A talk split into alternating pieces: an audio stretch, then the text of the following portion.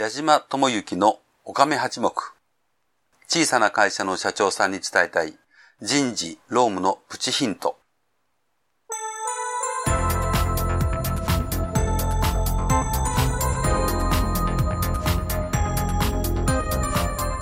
矢島智之のおかめ八目。小さな会社の社長さんに伝えたい人事労務のプチヒントは、中小企業の社長さんに会社を良くするヒントをお伝えしたいという思いでお届けする番組です。中小企業の社長さんにとって人事労務ほど難しい問題はありません。そんな難しい人事労務について、労務担当の経験が豊富な社会保険労務士、矢島智之が、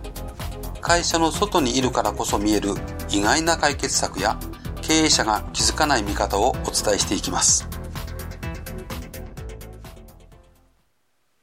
こんにちは。社会保険労務士の矢島智之です。今日は中途採用のヒント第2回目として募集から面接の前までについてお話をしたいと思います。面接の前までというと、えー、面接についてのお話は次回にさせていただきたいと思います。え、いかに面接にたくさんいい人を引っ張ってこられるか、あまあ、その辺についてちょっとお話をしたいと思います。中小企業の中途採用の場合というのは、えー、まあ大体がですね、えー、欠員補充とか、えー、急な注文が増えたから、えー、増員をしなければいけないとかですね、急な求人ですよね。急に発生する求人の件でございます。まあこういった時に、えー、どのような方法を使って人を集めて面接に結びつけるか。うん、まあいろいろ方法はあると思います。ですから、お金をお持ちの企業さんでしたら、えー、有名な、その、求人、えー、を請け負ってくれる企業さんに、えー、お金をお支払いになられての募集というのはいいと思います。うん、ただ、まあ、実際中小企業さんでですね、えー、数十万円から100万円程度かかる、えー、求人の費用をですね、えー、その欠員補充のために使うということはあまり現実的ではないと思います。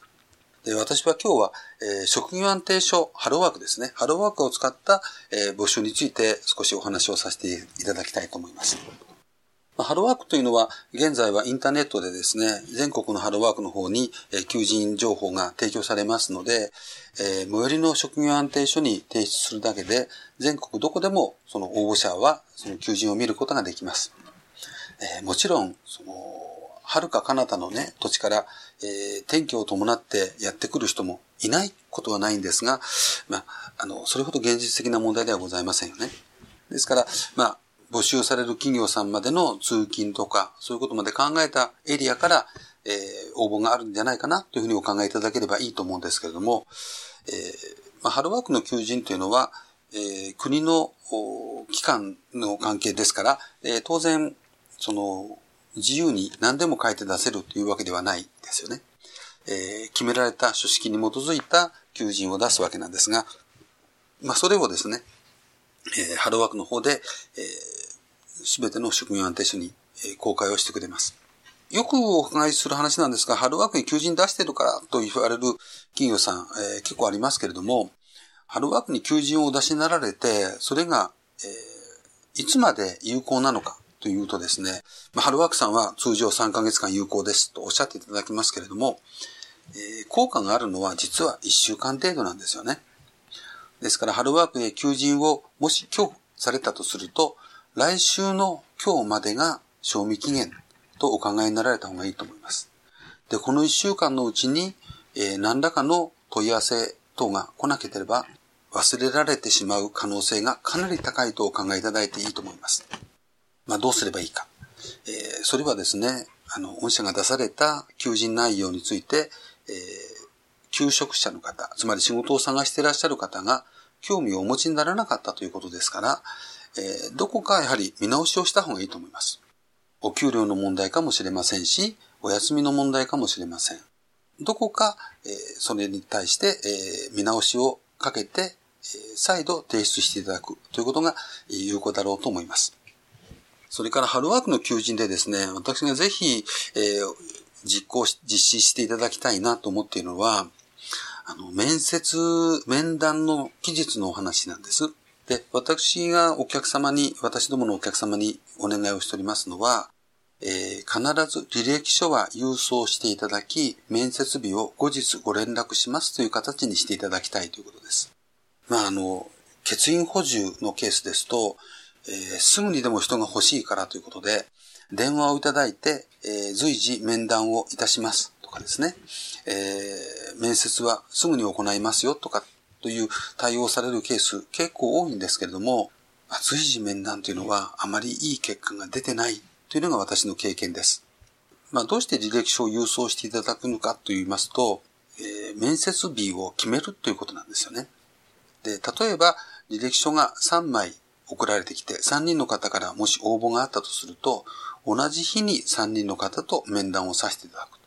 で、3人の方を、えー、同じ日に、まあもちろん時間をずらしてですけどね、3人の方を面談をしますと、えー、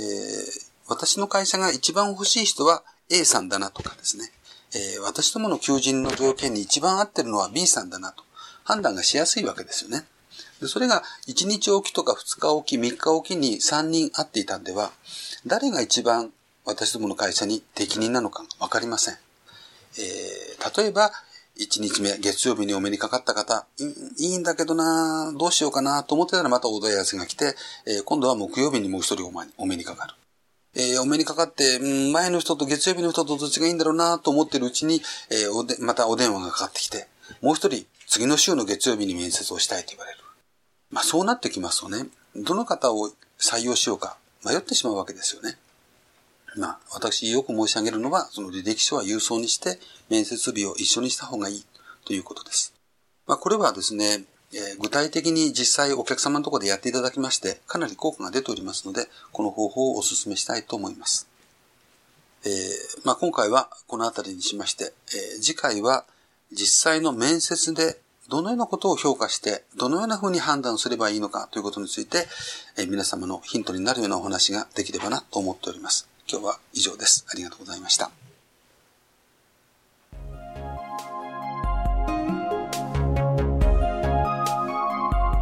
本日の内容はいかがだったでしょうか？よかったというお褒めの言葉は好きですが、ちょっと違うんじゃないの？というご意見も大歓迎。人事労務に100点の答えはありませんから。この番組では感想や質問などを受け付けています。また、矢島と番組をご一緒していただけるゲストも大募集しています。矢島社会保険労務士事務所のサイトにありますポッドキャスト配信ページのお問い合わせフォームよりお待ちしております。サイトは、ひだの社労士で検索してください。ではまた次回この番組でお会いしましょう。矢島智之でした。